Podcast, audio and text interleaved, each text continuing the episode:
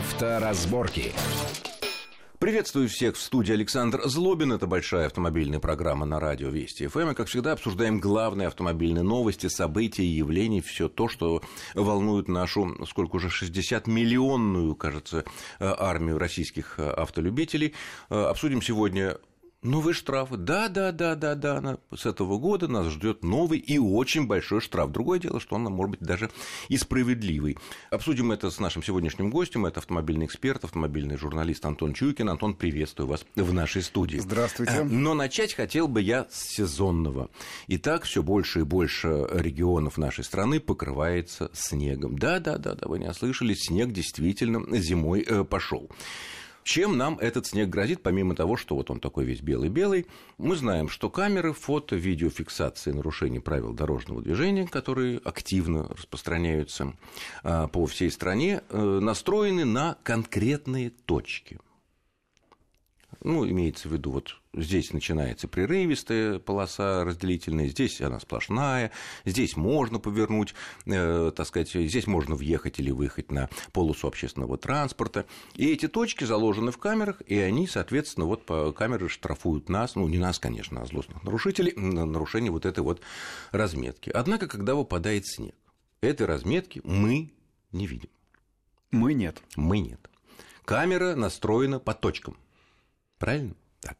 Когда мы, опять же, не мы, когда обычно приходят штрафы, там видно, что траектория движения автомобиля нарушителя, и абсолютно четко видно, ну, такая косая полоса там или там, в какой-то иной форме, и видно, что нарушитель пересек сплошную, ну, там, разделяющие встречные направления. Ну, там, что-то такое пересек, что камера да, видит. Да, да, да. И, и, и тебе это нарисовано. Да. Нарисовано. Каким образом ситуация будет складываться в том случае, когда мы разметку не видим? На фотографиях, которые мы получим, если получим штраф, мы разметку и нашего нарушения мы тоже не видим, но штраф, тем не менее, присутствует, потому что камера настроена под точкам, которые не меняются в зависимости от наличия, отсутствия снега, грязи или чего-то иного. А, тут э, несколько возможных вариантов. Ну, первый и самый справедливый, казалось бы, да, в сильный снегопад, когда разметки не видно, штраф... эти камеры должны отключаться. Ну... И это вроде как самое правильное, самое справедливое. Но ведь это не всегда делается. Но мы с вами в это не поверим, правда же, что ну, везде ну, это... прямо четко все это сразу раз и сработало и отключилось. А, поэтому, что Потом называется... тоже будет захочет выпускать выгоду, скажем так. Которую... Возможно. Поэтому, конечно, нам нужно быть на чеку. Если такой штраф а, мы получили, то его необходимо оспаривать в установленном порядке, так же, как оспаривается любой другой несправедливый а, с точки зрения водителя штраф по всем инстанциям. Это хлопотно, это неприятно. И многие плюнут и скажут, а, да заплачу я в конце концов, не так уж это и, и много. Но если мы, допустим, говорим из поворота, допустим, про поворот из второго ряда или про что-то еще. Ну, то есть, да, но если это въезд где, или выезд на полосу общественного там, транспорта, где, там уже тысячи. Там, где не тысячи, да. да. А или встречка. А, тем не менее, да, оспариваем. Вроде как это самое правильное, самое справедливое. Но в электронном виде оспорить пока невозможно. Нет. Там есть проекты, кое-какие, заботы есть, о гражданах, но, но надо ходить ногами и это писать самая, рукой. Это самая большая претензия, на мой взгляд, и самая справедливая претензия к нынешней системе штрафов, потому что выносят их относительно легко и электронно, а оспорить их действительно только ножками и ручками. Это то есть вот э, Я в плане наказания... Да, абсолютно верно. В плане наказания цифровизация шагнула семимильными а шагами, нет, да. а оспаривание, извольте прийти и записаться. Ну, я вот о чем только хотел бы э, сказать. Конечно же, ссылка на снег, она в принципе справедлива. Но давайте, что называется, мы тоже будем, э, как те караси, да, что на то и щука, чтобы мы с вами не дремали. И все-таки понимать, э, что если у нас есть сомнения, не надо поворачивать из второго ряда, потому что мы можем не увидеть не только разрешающую разметку, но и запрещающую тоже можем не увидеть. Э, не нужно заезжать лишний раз на полосу для движения общественного транспорта, потому что, ну, понятно, что ни с того ни с сего там разрывы не появляются. И больше того, если мы говорим именно о полосах для движения автобусов, то камеры, которые за ними следят, они, вообще говоря, на неком удалении, допустим, от примыкающих дорог расположены. И если мы условно на 5 метров случайно при повороте в э, примыкающую дорогу, например, пересекли разметку, то это еще не штраф. Ну, то есть будьте внимательными. Все понятно, что со снегом не так просто, но просто если уж положа руку на сердце, мы тоже, бывает, здесь реально можем не нарушать, но тем не менее нарушаем. То есть, ну, действительно, надо просто быть более внимательными. Хотя в целом ничего хорошего в той системе, когда камера знает, где разметка, а мы нет, конечно же, я не вижу. И наиболее справедливое решение, ну, напрашивающееся, это даже не просто отключать камеры, каким-то волшебным образом сделать так, чтобы разметка или запреты были видны и понятны всегда. Ну, это невозможно. Чтобы они были логичны. Понимаете, вот сейчас об этом стали много говорить. Я еще помню вот такую позицию. Она, она правильная, она такая непробиваемая, она немножко пионерская. Знаешь, закон есть закон, ни в коем случае. Вот он, как он сказал, и неважно, какой он, закон плох, или... но это закон. Мне нравится, что сейчас потихонечку специалисты поворачиваются в сторону более демократичной точки зрения. Ребят, да, закон это закон, но он должен быть таким, чтобы его было не просто нарушить. А когда он провоцирует на нарушение отчасти, ну, та же самая разметка под снегом, а знак 20 на широкой магистрали или что-то подобное, то это неправильный закон. И это нужно не себя воспитывать, любые законы выполнять, а все-таки к законам тоже ну, относиться с каким-то пониманием, что это штука подвижная, что это не раз и навсегда вот э, записано там в скрижалях, а это можно как-то изменить. Поэтому вот, то есть, на мой взгляд, самая правильная ситуация, да пусть будут полосы для общественного транспорта, я с ними в целом согласен. Ну, с этим Но никто пусть спорит, да. Но пусть нарушить их разметку будет крайне сложно. И не только из-за снега. Ну, Она должна быть так расположена, понимаете, чтобы это просто так вот не возникло. С другой стороны, с другой стороны, есть, например, парижский опыт, э, попалось мне просто на глазах именно в Париже, когда полосы выделены для общественного транспорта, а также для официальных такси, отделены не полосой, не разметкой, А они что-то- отделены типа над, ну надо Типа бордюра. Такого бордюра. Я в том числе Его это имел можно да. теоретически переехать при необходимости. ну, ты почувствуешь. Но ты не просто минимум, почувствуешь, да. А можно это, даже и повредить это надо машину. аккуратно, Да, да, переступая колесами, ты можешь через нее перевалить в случае там, аварии, это, объехать это и так наилучший далее. вариант. Это наилучший вариант, правда. Другое Что дело, будет что, твориться в что- Москве, что, в если- отличие от Парижа у нас снегопады такие, что могут и это засыпать. Ну, все, ну, понимаем, да? все-таки, ну, почувствовал препятствие под колесом, что-то здесь не то, давайте искать другой въезд, На выезд мой или взгляд, прочее. главное все-таки, вот еще раз скажу, да, ну представим себе ту же самую полосу общественного транспорта, вот большая буква А, вот вот мы видим, что там идут электробусы и автобусы и так далее. И вот он поворот на нашу улицу. Ну должно быть понятно, что за 50 метров можно перестраиваться. И это лучше всего, да, когда дублируется еще и знаком на столбе, а не только разметкой. Ну, а за таких- 250 перестраиваться нельзя. И нам понятно, как Мне кажется, мне кажется, что в большинстве случаев в той же Москве э, все-таки ближе разметка Ну, разрешает я, повернуть. я, я назвал для примера. Нет, понятно. да. Но тем не менее, опять-таки, в большинстве случаев, в той же, не в большинстве, во многих случаях в той же Москве есть, слава богу, дублирующие знаки направления движения по полосам, которые показывают, ага, вот здесь вот полоса для автобуса заканчивается, и появляется наша с вами полоса, ну, вот ответвление Ну, дополнительное. не наша, а общая. Ну, да, да, да. Всех, Ну, не. на- наша с вами, как, как всех Понятно. сразу. Но да. идея такая э, нигде не рассматривалась, чтобы сделать как...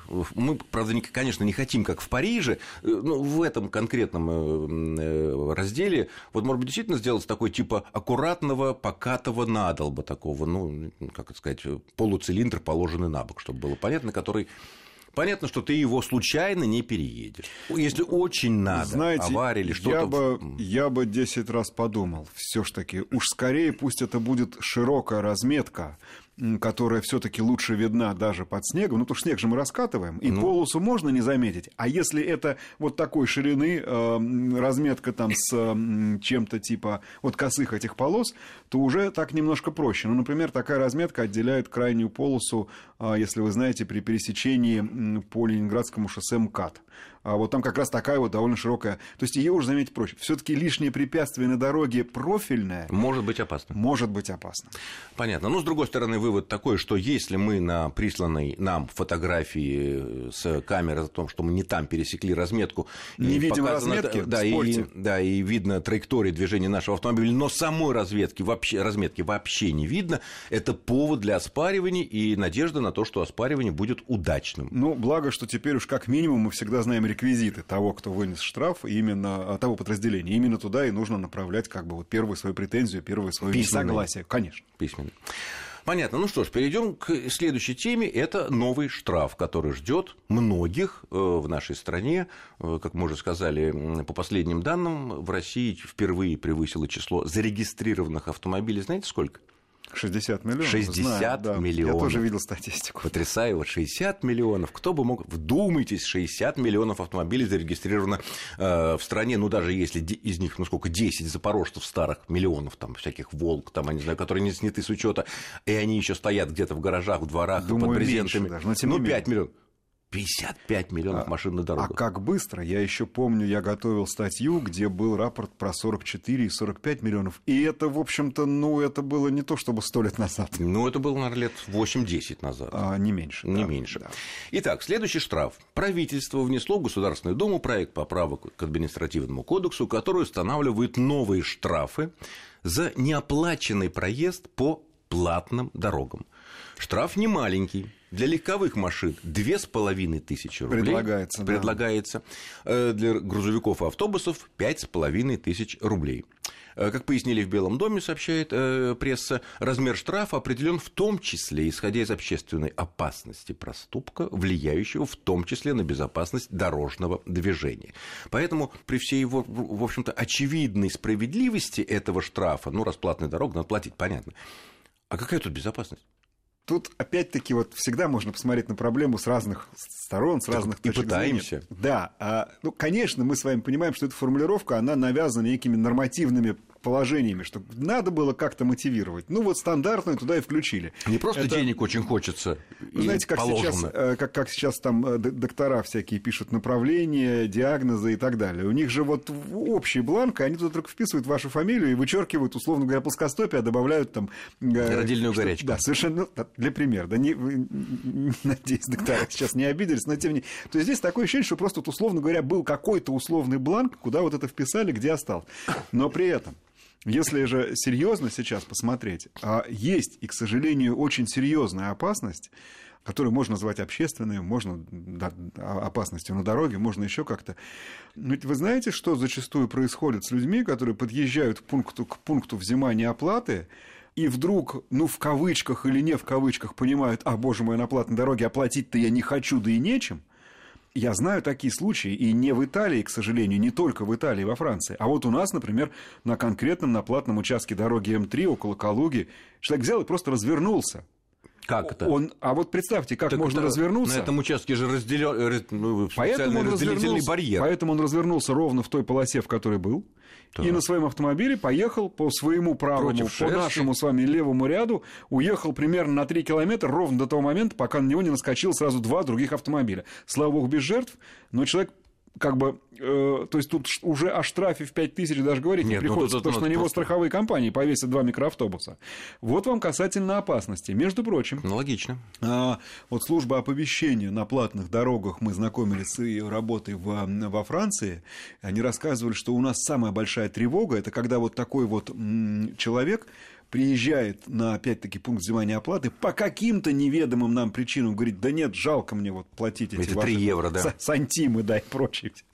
А, я не буду платить и пытается покинуть платную магистраль. И вот тут, говорит, для нас это самая большая тревога, потому что почти всякий раз это заканчивается ДТП. И ну хотя бы хорошо, если вот не очень серьезным. Потому что люди ну, пытаются сделать то, что там сделать в принципе невозможно. Один из примеров я привел. Все понятно. Мы продолжим разговор об этом штрафе и о всяких тонкостях его взимания и назначения буквально через пару минут после очень короткого перерыва. Авторазборки. Авторазборки. Итак, мы продолжаем автомобильную программу в студии Александр Злобин и Антон Чуйкин. Обсуждаем новый штраф, который ждет нас уже в этом году. То есть не просто ждет уже, он все введен, что называется. А нет, не введен пока, да, это предложено пока. Предложено правительством, то есть это еще проект, а, который будет утверждаться депутатами, поэтому даже сумма может измениться. Ну да, но пока для легковых машин 2500 рублей за да. неоплату проезда по э, платной трассе.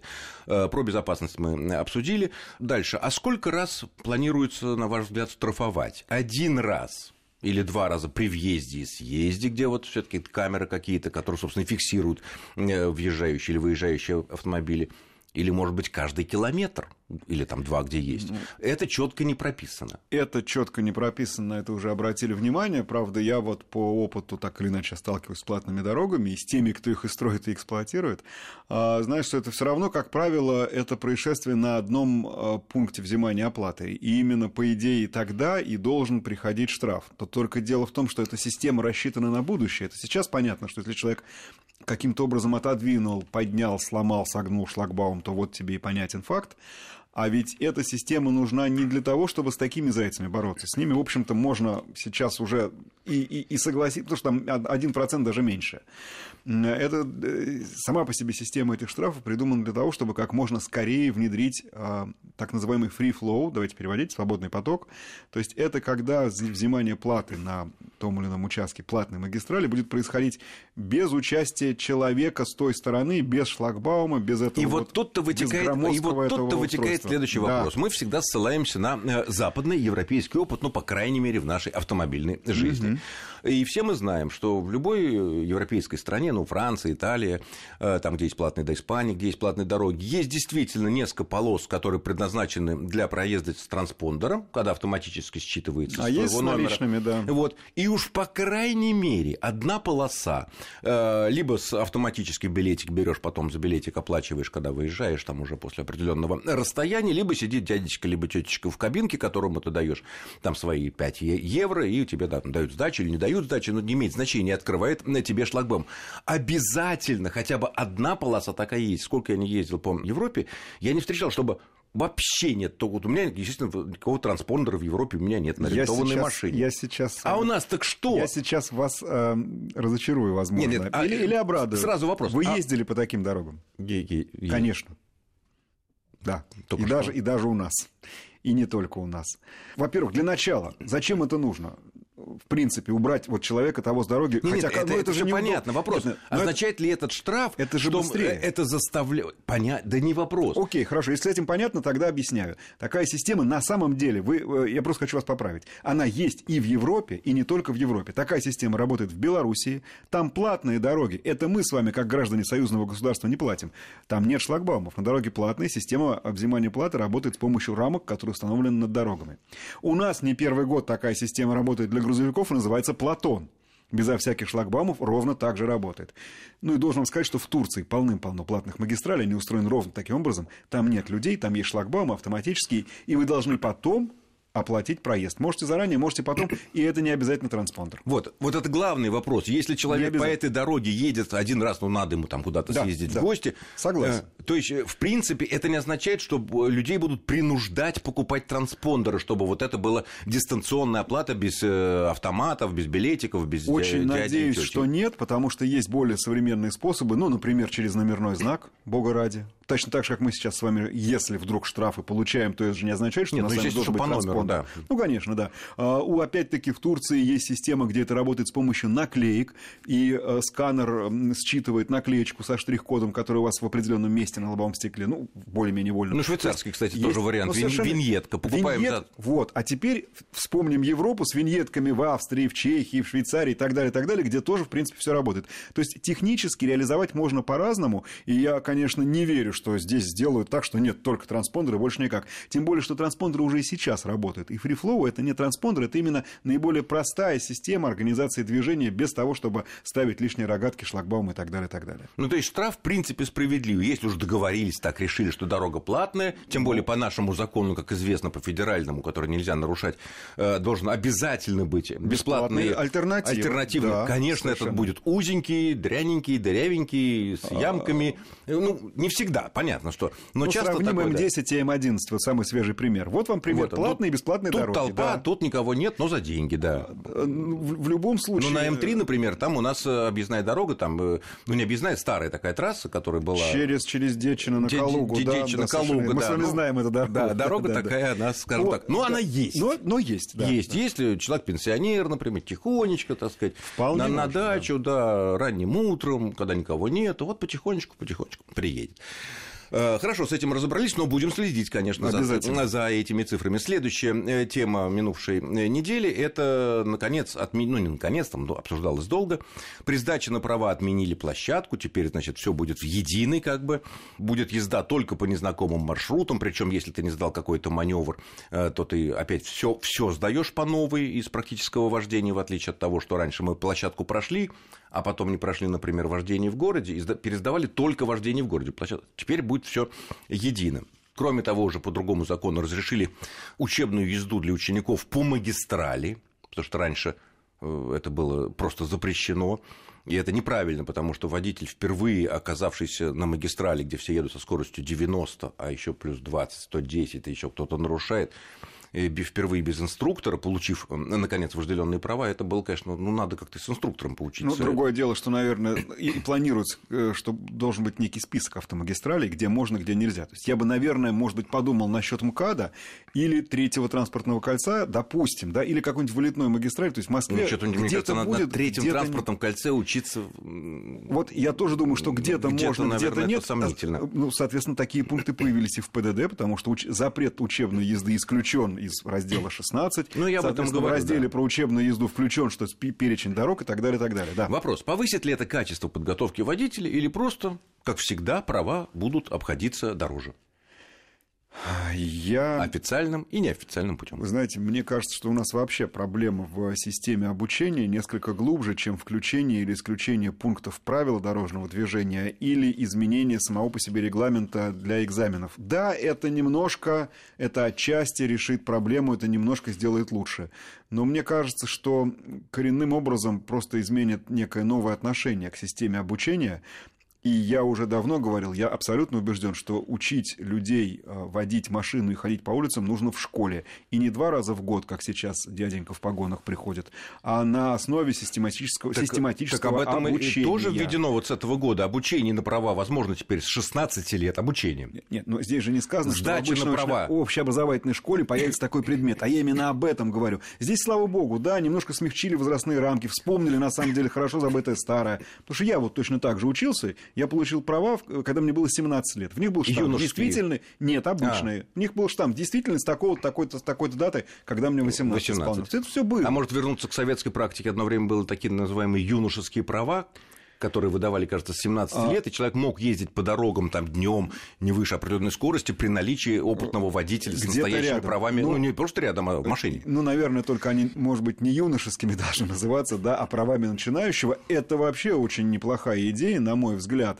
А, и она, может быть, должна сопрягаться, опять-таки, с системой ступенчатого обучения научился вот на первую ступень, получи такие права, доучился, не просто, может быть, проездил два года, а доучился еще немножко, получил уже полноценные права. Кстати, ну, опять же, в любом случае, опыт... система обучения, мне кажется, вот с нее нужно начинать, потому что у нас сейчас автошколы, они где-то зависли между Министерством образования, ну, то есть оно вроде как да? к школам не относится, оно автошкола. К МВД, да вроде тоже сбоку припека. Э, профессиональное какое-то там обучение тоже. И вот, вот мы вот между колеблемся, и эти автошколы несчастные, вот, вот так Ну, вот. понятно, много всяких требований, Хотя, я помню, были, опять же, в советские времена какой-то период, когда начинающий водитель, вернее так, получивший полноценные права уже взрослый водитель, первые два года имел право ездить только, опять же, днем, не выше 70 километров и так далее. Какое-то время было Это было очень короткое, да. тоже своеобразное. Ну что ж, время наше подходит к концу. Я хотел бы обратить внимание на еще один очень интересный пункт. В этом году исполнилось 126 э, лет с первого штрафа за скорость. Очень интересная ситуация. В Англии в 1896 году был пойман автомобилист, который в четыре раза превысил скорость. В четыре раза максимально. Его догнал полицейский на велосипеде.